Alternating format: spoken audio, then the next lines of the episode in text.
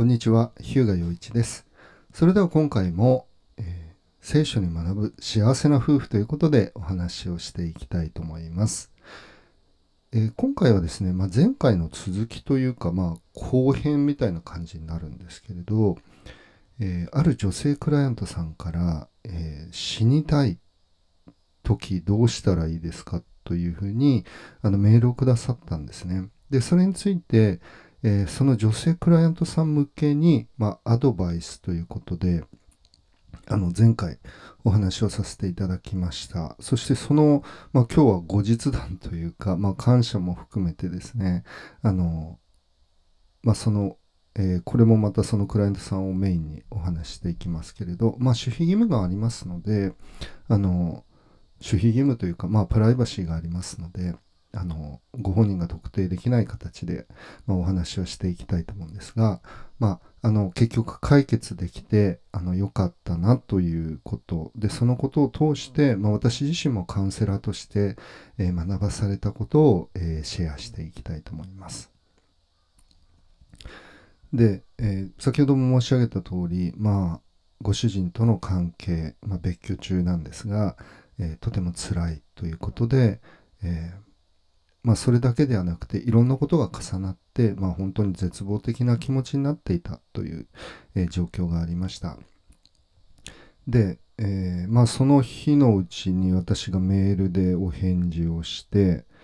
まあ、その日っていうかもう夜だったんですけどでその日翌朝電話で少しお話をして一緒にお祈りをして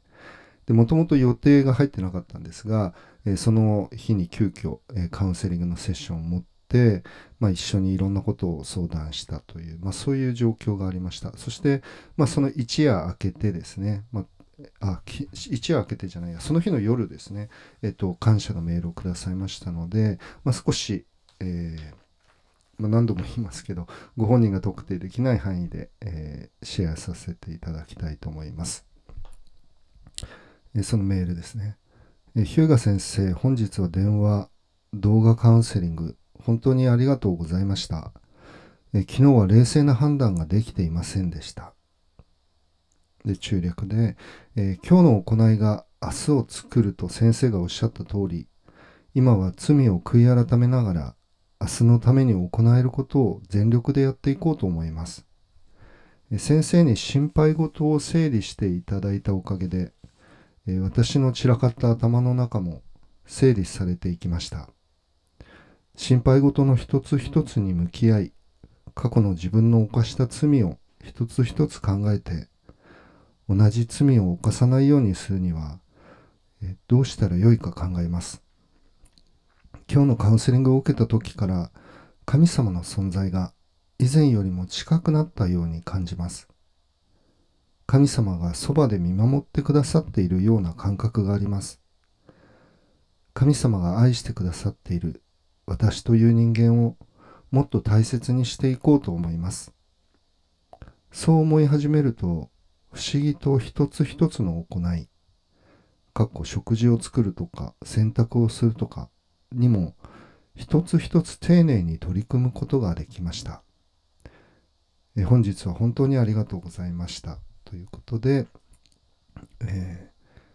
はい、えーこのメールくださいました。ありがとうございます。えー本当に良かったなっていうか、まあ私も本当にあのそういうメールをいただいたので、もう本当に心配でどうしどうやって助けたらいいかなって本当に祈りながらあの考えさせてお話しさせていただいたんですが、あの本当にそういうふうにね気持ちが整理されてそして神様が、まあ、愛してくれてるんだよということをお伝えしたのであのそのことも、まあ、本当にしっかりと心に留めてくださってあの感謝だなというふうにこのメールを読んでねあの思いました。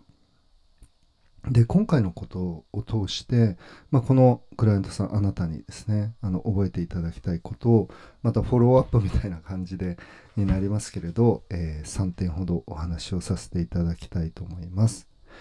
え1つ目がですね、まあ、一人で悩まないということですね。そして2つ目は課題を整理する。そして3つ目が神様の言葉に頼る。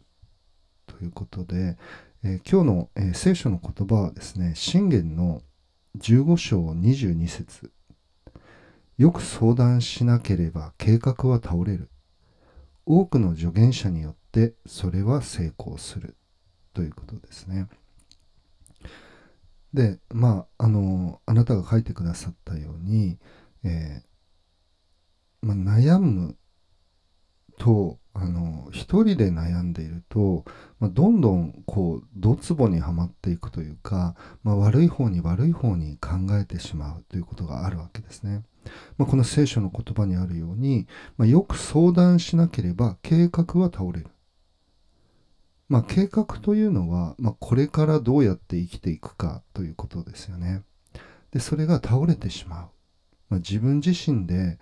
えー、考えているだけでは、まあ、道は開けないというふうに、まあ、言っていいと思うんですよね。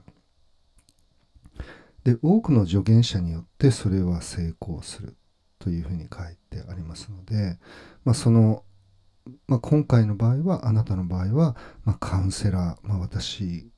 が一人の助言者そして何よりも一番頼りになる、まあ、聖書の言葉助言者ですねでイエス・キリストも、まあ、不思議な助言者、まあ、ワンダフルカウンセラーって英語で言いますけど、まあ、そのように助言してくださる方として、えー、聖書は語っているわけですねで助言してもらう中で、まあ、2点目ですけれど、えー、課題を整理するということですね。まあ、ご主人との関係、健康の問題、経済の問題、まあ、将来的な不安の問題というふうに、まあ、昨日カウンセリングの中では一緒に、まあ、そのいろんな不安やあの絡み合った、まあ、部分をですね整理してい、えー、ったわけですね。まあこれはあの卑近な例で申し訳ないんですけどまあ私あの最近あの釣りをしてるんですけれどあのまあ、サビキ仕掛けというのがあるんですね。これは、えっと、イワシとかサバを釣る仕掛けなんですけれど、でそれは針がいくつかついてるものなんです。まあ、4つぐらいついてて、で、あの、まあ、私よくそれを絡めてしまうんですよね。ぐ、ぐちゃぐちゃになっちゃうっていうか。で、そうなると、もう、どうしようもないっていうか、何もできないっていうか、でも一個一個、まあ、ピンセットとかを使ってあこれがここに引っかかってんだなこれがここに引っかかってんだなっていうふうにほぐしていくと、まあ、元に戻すことができるあのわけですね。まあ、そんな感じであの一見ぐちゃぐちゃになってどうしようもない状態でも、まあ、丁寧に一つ一つ対処していくとあのそんなに大きな問題じゃないっていうことが、まあ、分かってくるわけですね。まあ、そのことを昨日は確認しました。そして3点目、これが一番重要なことですけれど、まあ、自分で考えたりするのではなくて、まあ、課題を友達というか相談者と整理する中で、まあ、一番頼りになる、まあ、神様の言葉なんですよね。まあ、先ほどイエス様ご自身があの不思議な助言者と言われているということを触れましたけれど、まあ、イエス・キリストの言葉は真理ですので私たちに平安と解決を与えてくれる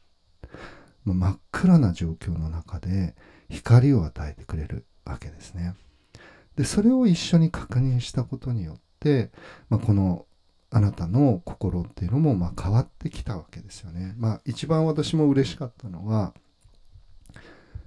まあ、神様の存在今日のカウンセリングを受けた時から神様の存在が以前よりも近くなったように感じます。まあ、あなたはまだクリスチャンではなくて、まあ、私とのカウンセリングを通して聖書に触れ、まあ、神様ということを考えるようになったわけですけれど、まあ、その前から神様はあなたのことを愛して守って導いてくださっている人は、まあ、ご主人や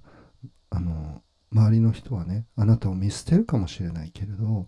神様は決して見捨てないんだということをま確認したわけですよね。だからまあ神様が愛してくださっている私という人間をもっと大切にしていこうと思います。まあ、こういう気持ちになってくれたということが、まあ、私としてもとても嬉しいわけですね。だから聖書の言葉というのは、まあ、今までこの2000年の中でずっともう数えきれないほどの人たちの、まあ、助け支えになってきたように、まあ、聖書の言葉というのはあの大きな助けになるということなんですね。ですからこの多くの助言者というのは神の言葉を知っている助言者でなければ、まあ、その希望を与えることはできないわけですね。まあ、心理学や、えー、占いとか、まあ、人のアドバイスというのは頼りにならないわけですけれど、まあ、希望を与える神の言葉、まあ、それはヘブル書にもありますけど、まあ、神の言葉は生きていて力がある。まあ、そのように私たちを支え力づけることができる、まあ、神様の言葉をこれからも学んでいっていただきたいと願っています。まあ、カウンセリングをしていると本当にこういう大変な状況というか、まあ、本当に苦しいもう死にたいぐらいに辛い状況、まあ、そんなようなあの状況にねあの多くのクライアントさんが直面ごめんなさい、えー、直面されするわけですけれど私にはあの助ける力がないんですけれど神様の言葉には力があるので、まあ、そこにねある希望を一緒に見出していけたらということを願っています。はい、えー、ということで、えー、今回は、えー、死にたい。どうしたらいいですか、えカウンセリング Q&A の、ま、後編ということで、まあ、その後というふうに言ってもいいかもしれないですけどお話をさせていただきましたこの番組の概要欄に、私がご提供している、夫婦カウンセリングあ夫婦夫婦関係修復のですね無料の動画講座や、私のウェブサイトの、リンクが載せてありますので、ご興味のある方は、ご覧いただけたらと思います。それでは今日はここまでにしたいと思います。ありがとうございました。